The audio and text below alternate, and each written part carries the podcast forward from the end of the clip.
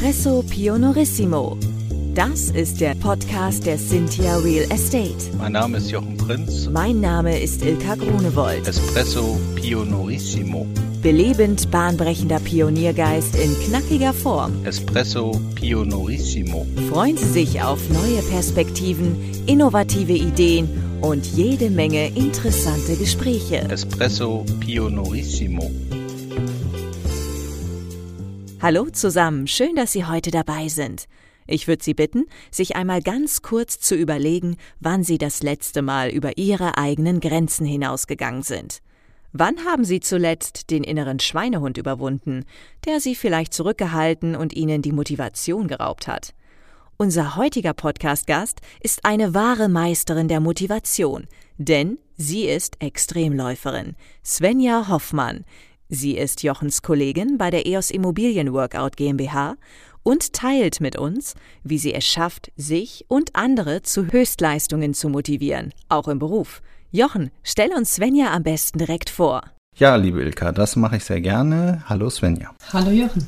Svenja, wir kennen uns ja jetzt schon seit, äh, ja, ich glaube, über 15 Jahren so, weil wir, glaube ich, das erste Mal zusammengekommen sind bei einem unserer Vorarbeitgeber. Ich kann mich da an schöne Szenen erinnern, wie wir gemeinsam Projekte bewertet haben, Immobilien uns angesehen haben, aber auch Forderungen entsprechend bewertet haben. Wir waren zusammen in Datenräumen in Frankfurt, München, ähm, haben dann gemeinsam einen Betriebsrat gegründet und waren da auch ein paar Monate Betriebsratsmitglieder. Und dann haben wir uns eine Weile aus den Augen verloren, haben unterschiedliche Jobs gemacht. Du hast dich, ähm, so wie ich das verstanden habe, mit deinem Berufswunsch, deinem, deinem Hobby äh, näher entgegengebracht. Und ähm, möchtest du selbst noch ein paar Worte zu dir sagen? Ja, das mache ich gerne. Ich bin Svenja, ich bin laufbegeistert, ich bewege mich gerne, ich bin gerne draußen in der Natur.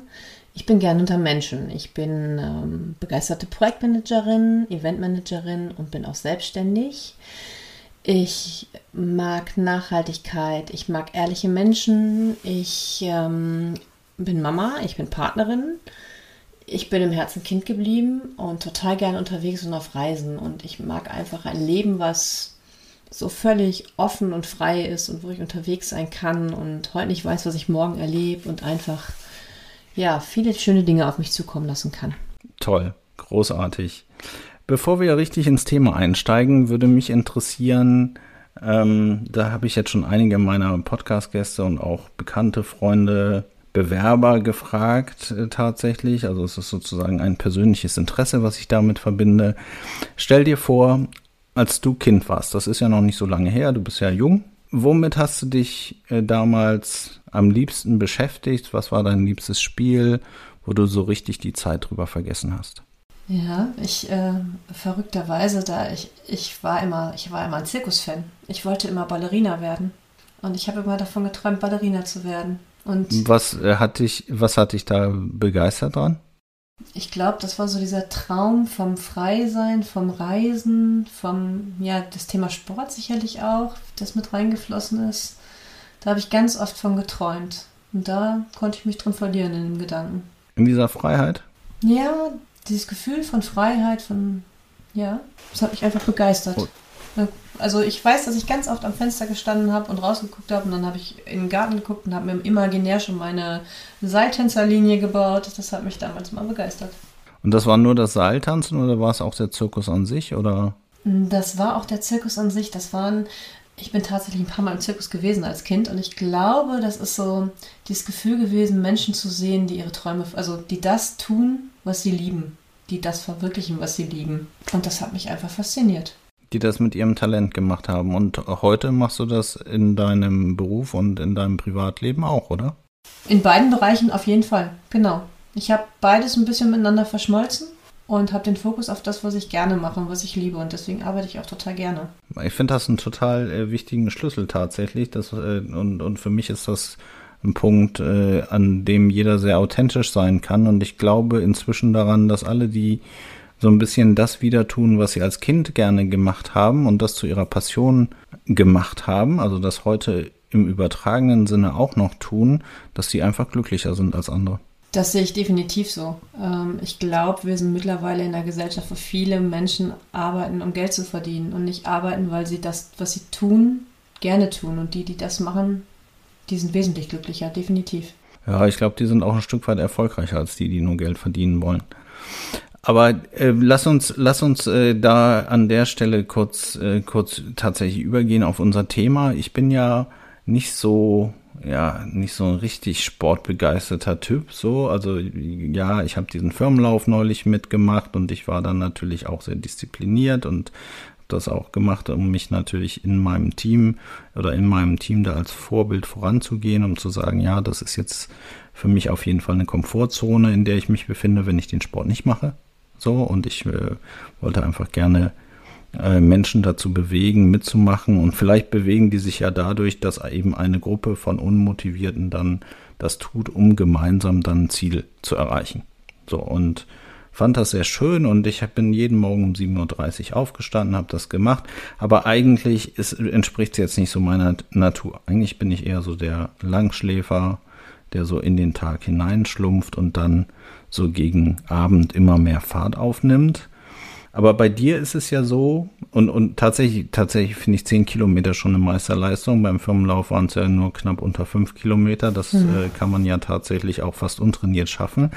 Aber du läufst ja teilweise mehr als 100 Kilometer und zuletzt hast du ja auch über eine Woche lang, glaube ich, mehr als 200 Kilometer äh, am Stück ja. gelaufen. Ähm, denkst du da nicht manchmal, Gott, warum mache ich das eigentlich? Warum äh, höre ich damit nicht sofort auf und äh, gehe einen Kaffee trinken? Also ja, solche Momente gibt es mittendrin sicherlich auch, aber die sind nur sehr kurzweilig. Ähm, tatsächlich, wenn ich da ganz weit aushole, als ich angefangen habe mit dem Laufen, habe ich auch genauso wie du geflucht und fand es ganz fürchterlich. Und äh, die ersten drei Kilometer waren eine Qual. Aber über all die Jahre habe ich mein Hobby einfach immer weiter gelebt. Ich bin immer weiter gelaufen, habe gemerkt, wie gut mir das tut, habe gemerkt, wie wunderschön es ist, auch gemeinsam zu laufen, in Laufgruppen mit Freunden wie gut es meinem Körper tut, was es mit mir macht, wie konzentriert ich dann bin. Und ähm, ich bin mittlerweile ja auf das Trailrunning gekommen und da kommt noch der Faktor hinzu, ich bin draußen in der Natur und kann das wahnsinnig gut genießen. Und ähm, bei diesen langen Läufen, ich sehe nicht 100 Kilometer oder 50 Kilometer. Also es waren 250 in einer Woche. Ich sehe den ersten Kilometer, den fünften Kilometer, die nächste Verpflegungsstation. Ich denke nur von Stück zu Stück und genieße den Moment und lauf einfach weiter. Und mein Körper hat mittlerweile abgespeichert, das tut mir gut. Und deswegen mache ich das einfach total gerne. Und da gibt es keinen, das möchte ich gar nicht. Also die Option besteht gar nicht. Mhm. Also, also sozusagen, du lebst die Gegenwart, also den Moment, so, und du verbringst nicht deine Zeit zu planen, wie die Zukunft sein könnte und wie anstrengend und beschwerlich das alles sein könnte, sondern du sagst einfach, ich bin jetzt auf der Strecke, ich fühle mich jetzt gut, ich bin jetzt Teil eines Teams. Kann man das so verstehen? Definitiv. Ähm, am Start ist sicherlich im ersten Moment immer so dieser Moment, wo ich denke, oh Gott, jetzt heute, weiß ich nicht, sind es knapp 50 Kilometer, wie soll ich das schaffen? Aber das vergesse ich im nächsten mhm. Moment, wenn ich einmal losgelaufen bin. Und dann freue ich mich, über, über eine schöne Aussicht, über die gute Laune mit meinen Laufkollegen. Dann freue ich mich, weil ich gerade besonders bei mir bin, weil äh, meine Beine besonders leicht sind, weil die nächste Verpflegungsstation kommt. Und so, so funktioniert es. Ich denke nicht bis zum Ziel. Ich denke wirklich nur von Stück zu Stück und lebe das einfach in dem Moment. So, aber als du dich angemeldet hast für diese 250 Kilometer Strecke, da wusstest du ja schon, dass es lange ist, oder? Ja, das wusste ich und ich habe aber einfach nicht drüber nachgedacht. Also ich wusste, dass es was Besonderes ist, dass es eine Herausforderung ist. Und ähm, zum Glück war ich eben nicht alleine. Wir waren mit mehreren Läufern, die sich dafür begeistert haben.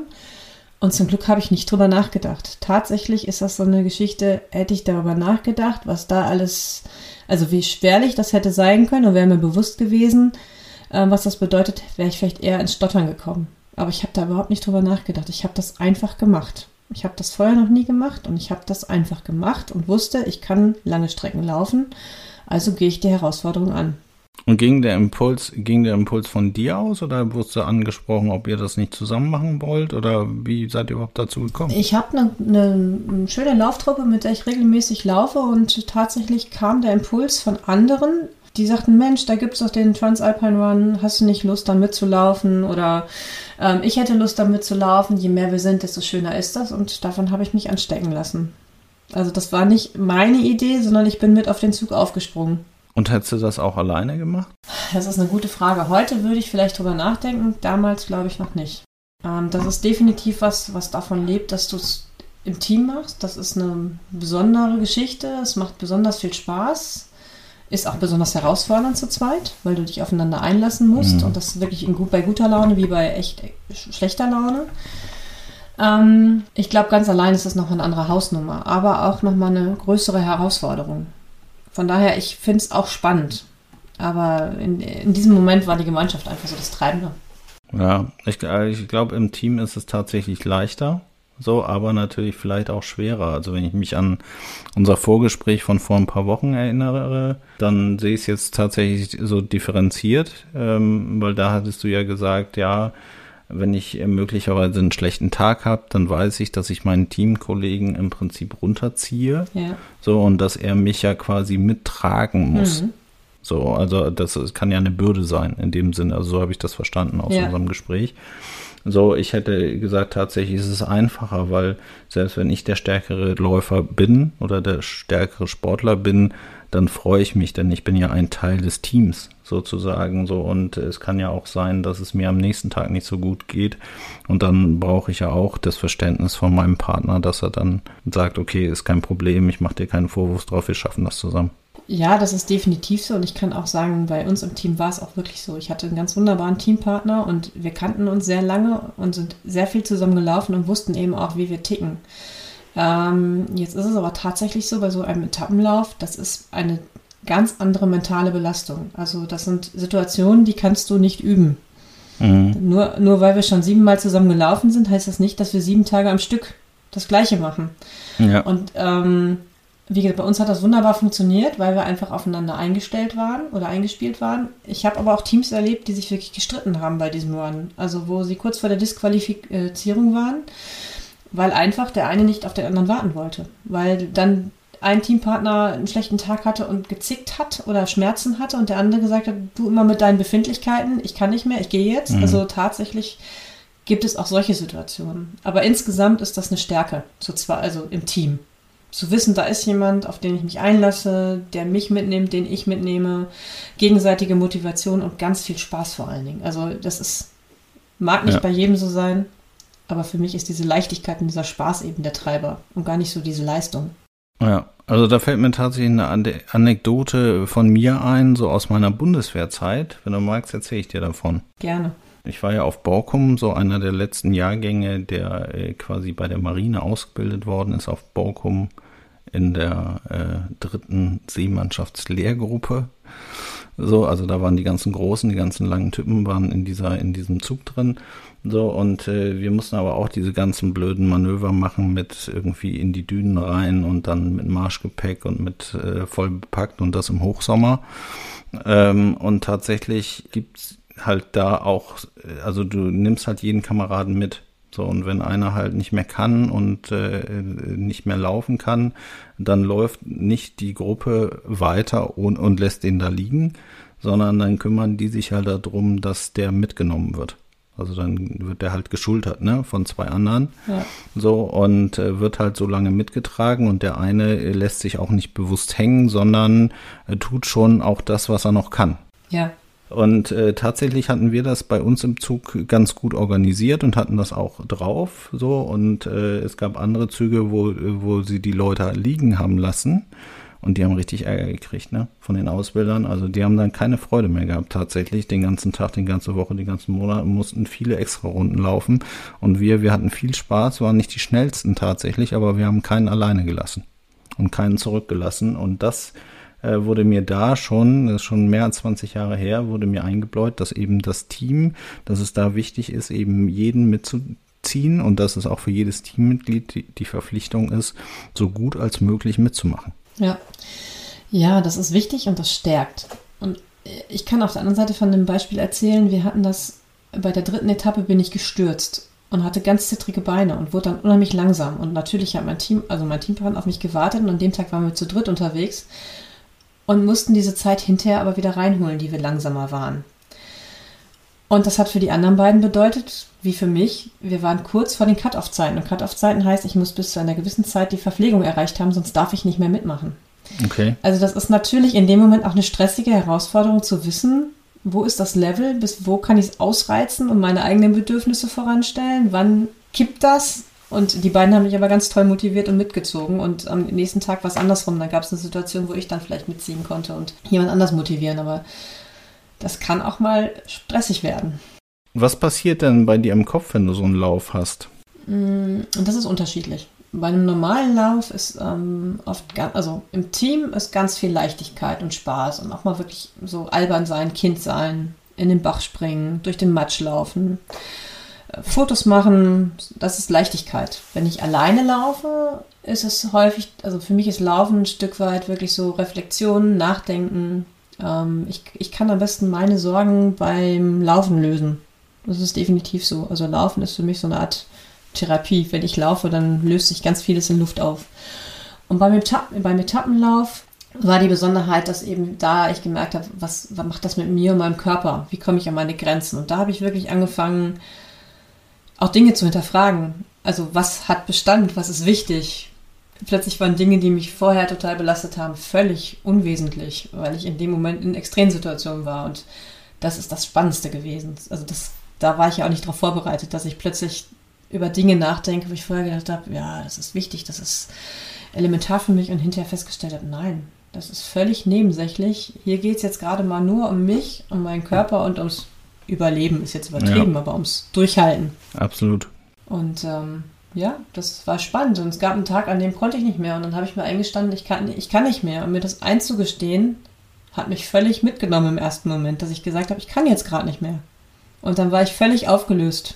Also dann verstehe ich das richtig, das Lauftraining, also das tägliche Lauftraining, was du zu Hause machst, eher so ein bisschen meditativ und ein bisschen um den Stress äh, loszu, loszubekommen. Und diese, diese Challenge, die du jetzt da gemacht hast, äh, neulich, den Alpine Run, der äh, diente tatsächlich äh, ein bisschen der Erkenntnis, was ist wesentlich. Ja, was ist wesentlich und wo kann ich wirklich an meine Grenzen gehen, über mich hinauswachsen und was braucht es dafür? Und wo sind überhaupt die Grenzen? Ja, das auch. Aber das ist äh, einfach eine ganz wunderbare Übung, um zu sehen, dass eben alles letztendlich im Kopf stattfindet, alles mental ist und ganz viel Einstellungssache.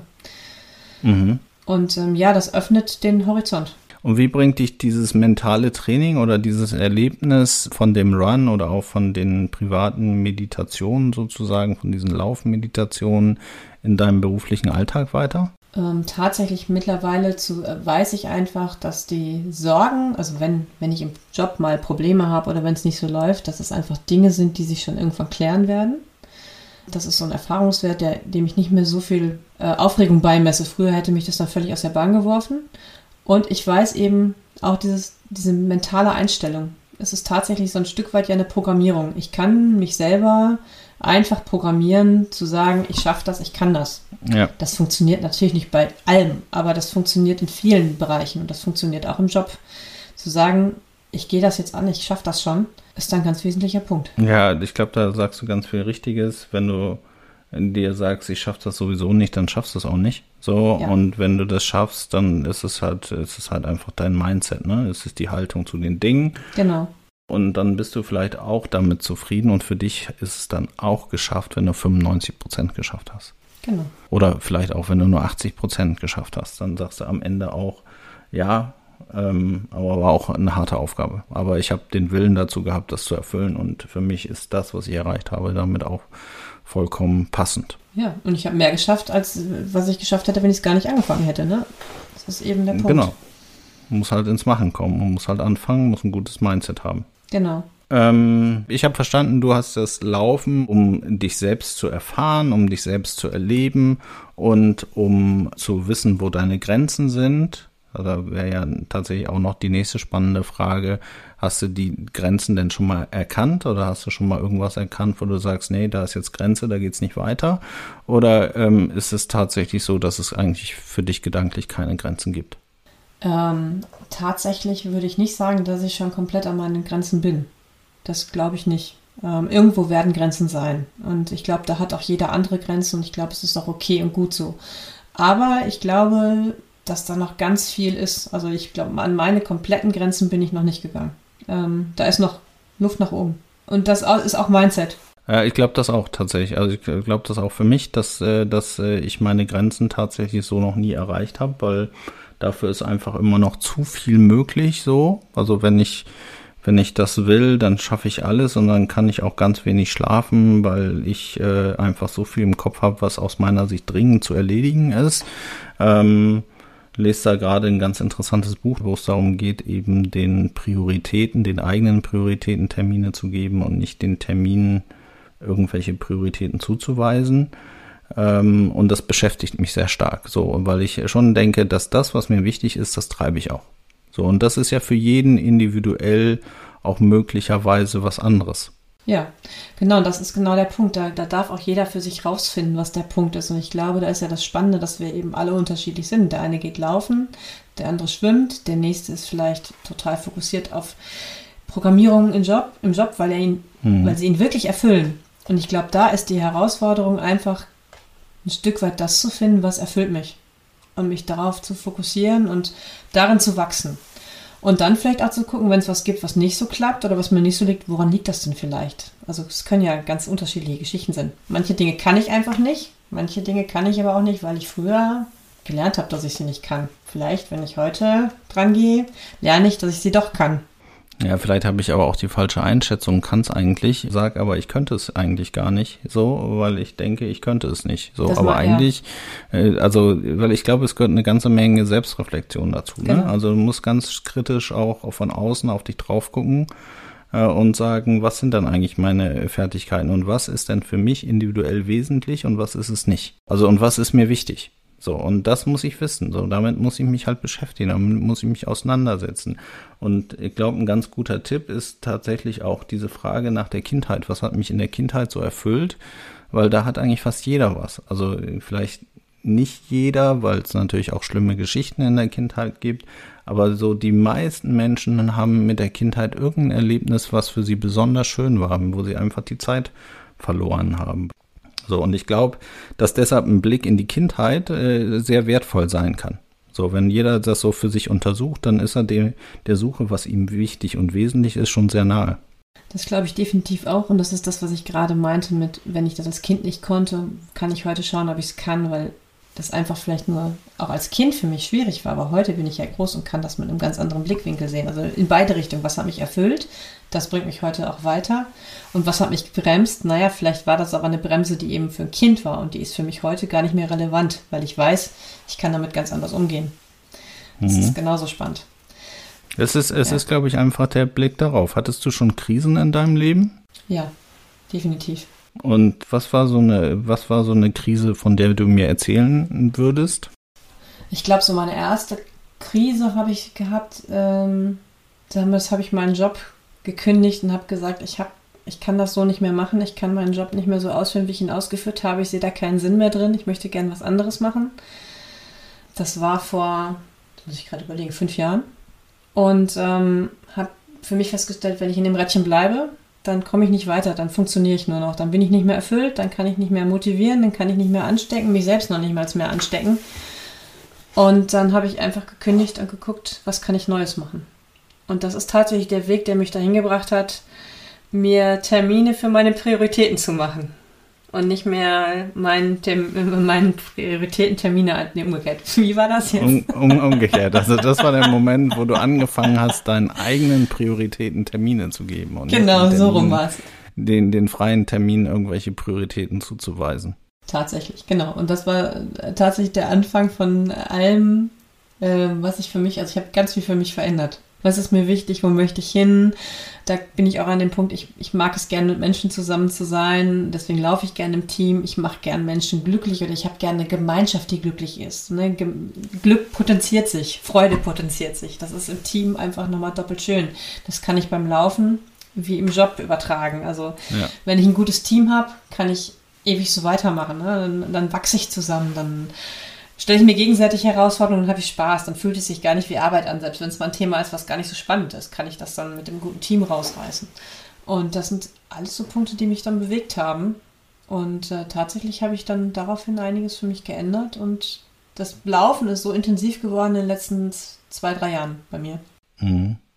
Ja, glaub halt daran tatsächlich, du lernst halt aus Krisen. Ne? Also da hast du halt am meisten, also wenn ich so, da bin ich jetzt gerade dabei, überlege so, was so waren so meine Krisen im Leben, da waren schon auch einige dabei. Also, und tatsächlich habe ich aus diesen Krisen und aus diesen Widerständen immer sehr viel Ver Veränderung herbeigeführt. Hm. Mit mir, in mir. Ich habe selten irgendwas an Änderungen herbeigeführt, wenn alles saugut lief. Genau. So richtig entwickelt hat sich dann nichts in ja. der Zeit.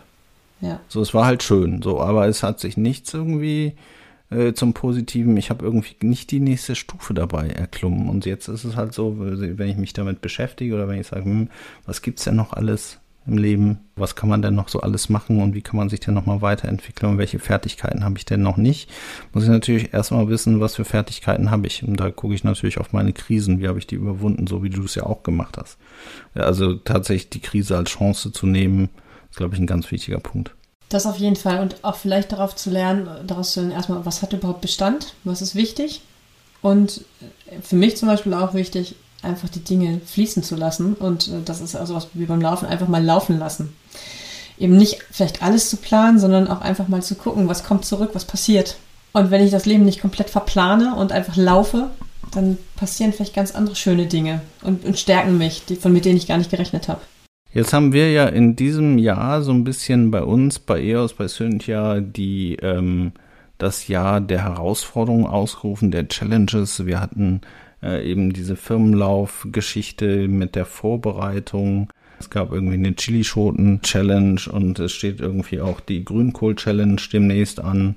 Äh, es wurde gemeinsam gekocht und, und äh, weitere wahnsinnig aufregende äh, Team-Challenges gemacht. Wie glaubst du, wie wichtig ist das, solche Herausforderungen anzugehen? Also für uns als Team oder für jeden Einzelnen?